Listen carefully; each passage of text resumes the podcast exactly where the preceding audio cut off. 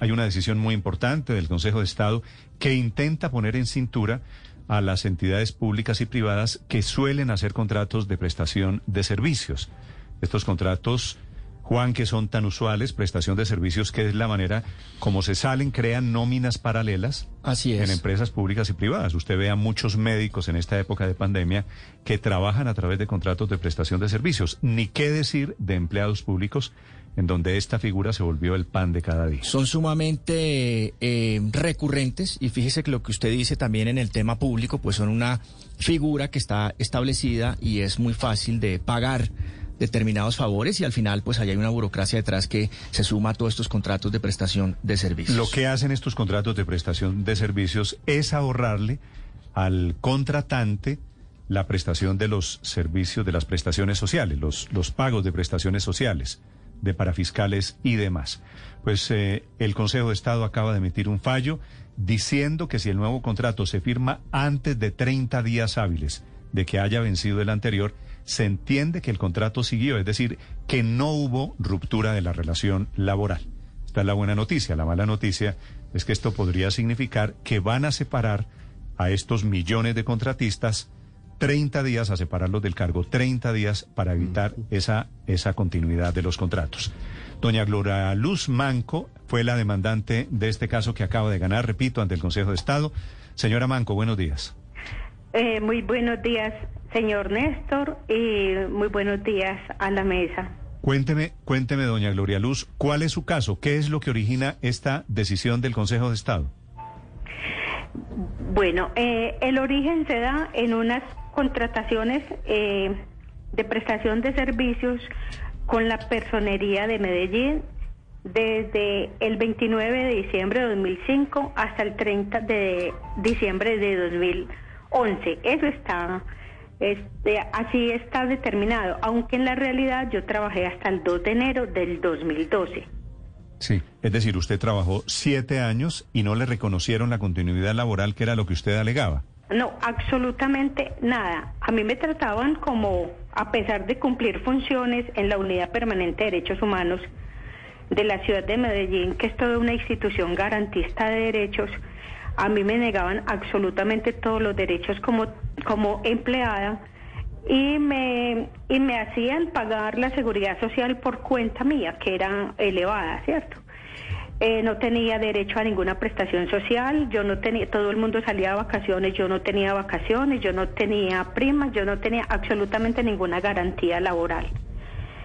Eh, después de salir el 2 de enero del 2012, eh, ya con una situación pues bastante angustiante, eh, tuve la fortuna de ser escuchada por el doctor Juan Carlos Gaviria Gómez al él escuchar como mi, mi testimonio y saber que yo había guardado de cierta manera, aunque no todas las pruebas, pero tenía suficientes pruebas para adelantar un Él proceso. fue, él fue su abogado en el caso. Él fue mi abogado en las dos Y- instancias. Y ganó, y ganó.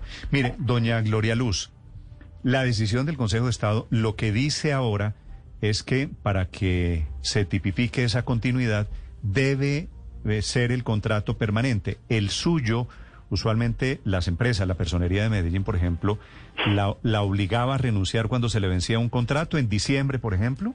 No, señor, iba más allá. Yo terminaba, por ejemplo, un contrato en el papel, el 15, por decir, el 15 de un mes, y me decían, eh, vamos a seguir trabajando, mientras te hacemos el contrato, debes seguir laborando acá. Yo trabajaba en turnos de 24 horas, es decir, la permanencia. Estábamos en la Unidad Permanente de Derechos Humanos, como le digo, es una institución a nivel nacional, fue reconocida en su momento por tener los informes más sólidos. Pero para allá voy, doña, Sobre- Luz. ¿A usted la hacían seguir a pesar de que no hubieran seguir, contrato? A pesar de que no tuviera contrato. Un- yo lo Y después, y después le reconocían No. esos días que había trabajado sin contrato. No, para nada, para nada. Uno se daba por bien servido porque le- al cabo de 8, 10, 15, 20 días, uno iba y- a la a la entidad que estaba fungiendo como operadora del contrato, iba y firmaba de nuevo su contrato. De hecho, de hecho eran unos honorarios no no desestimables. Sin embargo, pues no tenía ninguna garantía. el trabajo, el pago era igual a la calidad del trabajo que debíamos presentar y con los requisitos que nos exigían, porque teníamos eh, una constante supervisión, una constante coordinación. doña Gloria Luz, ¿por qué seguía trabajando si no había contrato? Eh, mire, es una situación que se la puede usted preguntar a todos los contratistas que estarían en este momento en la misma situación. Uno sigue trabajando porque necesita garantizar que le vuelvan a firmar el contrato. Máximo cuando hay situaciones especiales, caso el mío, que no es el único, que soy mujer cabeza de hogar. es, que, es que lo suyo es un gran ejemplo porque sé que hay miles, tal vez millones de trabajadores que están en esta condición. Entonces, estas entidades lo que hacen es aprovecharse de la necesidad que tienen las otras personas y utilizan esa promesa casi como un chantaje. Si usted quiere el contrato, venga, trabaja aquí gratis durante un mes mientras le sale el nuevo contrato, básicamente, ¿no? Eh, es más, eh, salgámonos un momentico de este caso, el mío, y le voy a contar lo que me contaba ayer una mujer cabeza de familia del barrio La Francia, la Comuna 1 de Medellín. ¿Cómo le parece que hay una operadora de alimentos, los que trabajan con el PAE, que le dice a una señora, usted me trabaja ocho horas, yo le pago cuatro, a una mujer cabeza de familia, le pago cuatro y le entrego el otro tiempo, le doy el otro tiempo en tiempo. Y no, a mí no me sirve. Si yo le trabajo cuatro horas, me paga cuatro horas, porque es que lo que yo tengo es tiempo. Yo estoy inactiva, tengo dos hijas menores y, estudiando. Entonces, el abuso que se cometió conmigo a un nivel profesional lo están haciendo en este momento con las manipuladoras de alimentos de los de, los centros educativos. Y qué bueno que me preguntó y qué bueno que en este momento tengo eso así en la punta de la lengua y del corazón, porque el abuso es constante en todos los niveles. Señora Manco, eh, quería preguntarle lo siguiente. El Consejo de Estado llama a estas eh, relaciones eh, laborales encubiertas, pero en ese momento usted también pagó una seguridad social seguramente en exceso y el Consejo de Estado en este pronunciamiento que acaba de hacer sobre su caso, dice que no se pueden devolver esos aportes porque son de una destinación específica, ¿verdad? Sí, porque se dice que es de una destinación para fiscal. Entonces es lo único en lo que no el Consejo de Estado no nos da la razón eh, porque esto es una inversión eh, en un pago de parafiscales.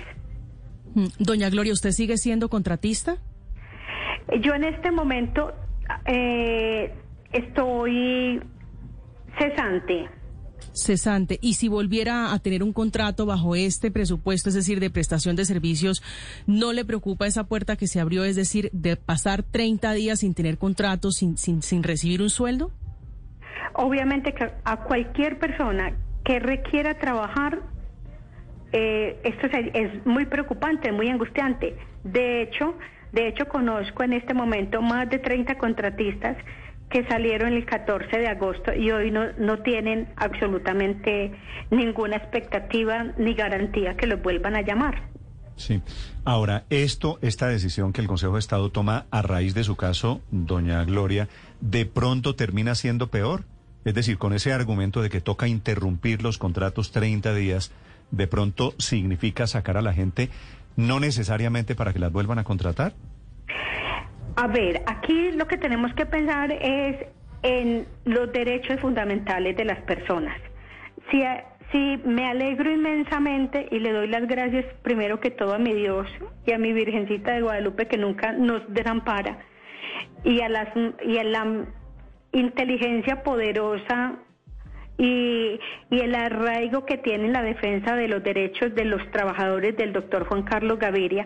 Si me alegro porque me beneficia en lo personal, me alegro más porque en este momento se va a poder materializar la garantía de los derechos para miles de contratistas. Entonces no podemos pensar que porque nos quedamos un mes, tenemos que quedarnos un mes para no incurrir en esto, ¿cierto?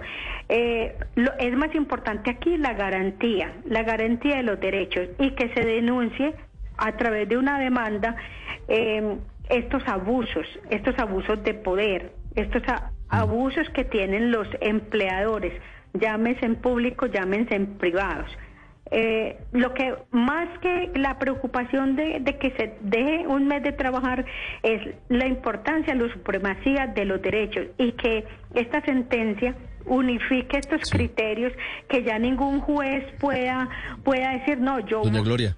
puedo yo puedo dar una sentencia en este o en otro sentido, porque también aquí muchos jueces eh, no se van por el derecho, sino que se van por otros lados y ustedes conocen pues la historia aquí, cómo se manejan las normas, cómo se manejan las leyes, cómo se hace, eh, se, trabaja por debajo la, la norma para ver unos beneficios particulares. Sí, en este caso la sentencia de doña Gloria abre la puerta para que las empresas tengan mayor control, para que se sepa exactamente cómo contratan a unas personas o a otras para suplir necesidades sin necesidad de pasar por encima de los derechos de los trabajadores. Lo que nos pide eh, a las empresas es que sean más responsables frente al trabajador, que no abusen de las situaciones de los trabajadores y que se tenga muy en cuenta los perfiles de los trabajadores. Hello, it is Ryan, and I was on a flight the other day playing one of my favorite social spin slot games on chumbacasino.com. I looked over the person sitting next to me, and you know what they were doing? They were also playing Chumba Casino. Coincidence? I think not. Everybody's loving having fun with it. Chumba Casino is home to hundreds of casino style games that you can play for free anytime, anywhere, even at 30,000 feet. So sign up now at chumbacasino.com to claim your free welcome bonus. That's chumbacasino.com and live the Chumba life. No purchase necessary. DTW, void, were prohibited by law. See terms and conditions 18 plus. Mm. Sí, eh, eh, yo todavía no logro descifrar si esta es una buena noticia, si esta decisión del Consejo de Estado arregla el problema Tengo entendido, doña Gloria, que como usted, como tantos contratistas de esta naturaleza, hay más de dos millones de trabajadores en Colombia. Yo no sé si esto los va a beneficiar a la en la práctica a la larga o si los va a perjudicar por cuenta del tiempo que debe pasar entre contrato y contrato. Eh, vuelvo, vuelvo y le repito, puede que en principio la persona diga me quedo paralizada un mes, pero en el caso concreto es o se queda un mes o a usted le violentan los derechos por 5, 6, 7, 10 y 20 años. Entonces, uno tiene esa comparación, ya tiene muy claro que esta, esta sentencia lo que está es protegiendo los derechos de los trabajadores. No, que la norma no se vuelva un burladero. Sí. Claro. Es que acaba usted justamente de decirnos en esta entrevista que a los 20 días de acabarse un contrato firmaba el otro y que así fue básicamente por los últimos seis años o durante seis años. ¿Hace alguna diferencia que ahora entonces el Consejo de Estado diga que tienen que pasar 30 días entre la firma de un contrato y otro cuando usted ya tenía que dejar pasar 20? Lo que pasa es que aquí yo me, me estoy afirmando en la en los derechos de los trabajadores. Mire, si las empresas hacen todo correctamente, no tienen por qué utilizar una entidad para que aparezca apariencia, en apariencia como operadora, cuando los fines son diferentes. Si ustedes leen bien la sentencia, la sentencia nos habla eh, nosotros llamábamos y lo que también, esa es una figura que tiene mucho que ver con la tercerización que estuvo tan de moda hace pocos meses. Es lo mismo, es utilizar una empresa de fachada para ellos contratar menoscabando los derechos de los trabajadores.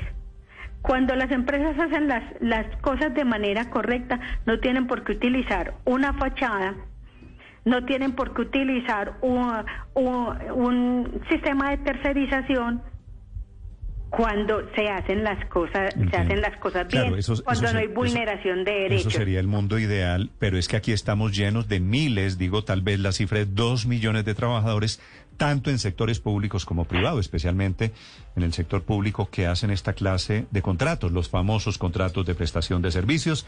Escuchan ustedes a doña Gloria Luz Manco, que es la demandante. ¿Usted está en Medellín, doña Gloria?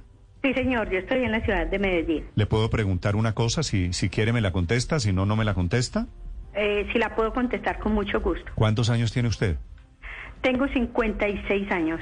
56. ¿Y trabajó hasta el año? Trabajé hasta el 14 de agosto, es decir, eh, hasta el mes pasado. Ok, ¿y tiene lista la cotización para su pensión? Eh, aún no. Es más, eh, esto me da un cambio frente a esa perspectiva de la pensión porque eh, yo no me lograba, no me lograba pensionar.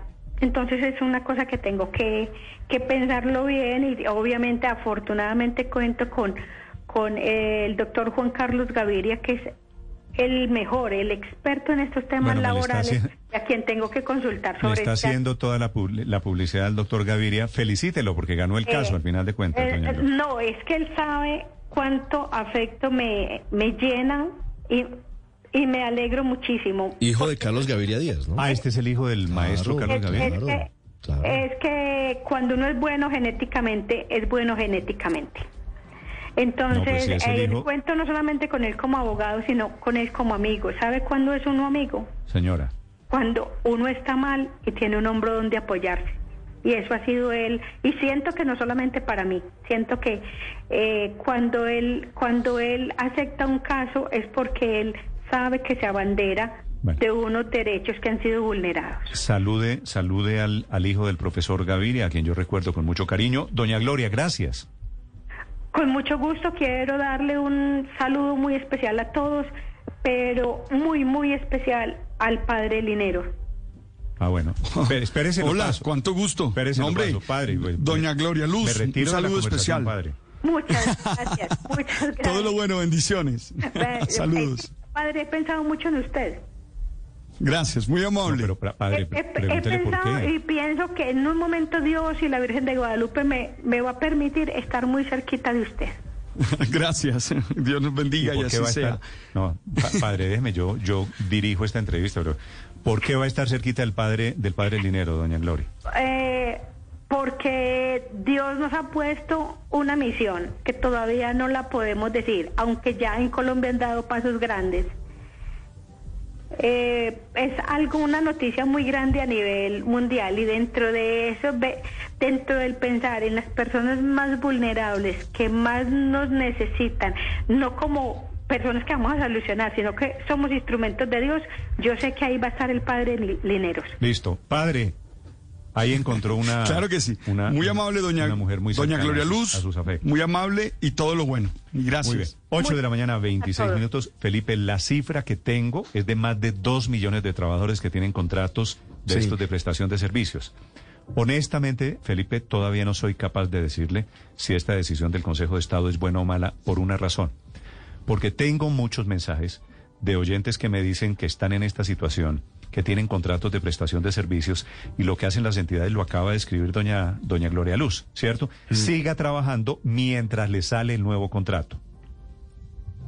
Si, Sí, si no, por no. decisión esta del Consejo de Estado tienen que separar a la gente 30 días, significa sacarlos de las oficinas y en consecuencia se abre la posibilidad de que no les hagan un nuevo contrato. Sí, es cierto, pero, de- pero Néstor, permítame tratar de explicar este porque es un tema que es complejo.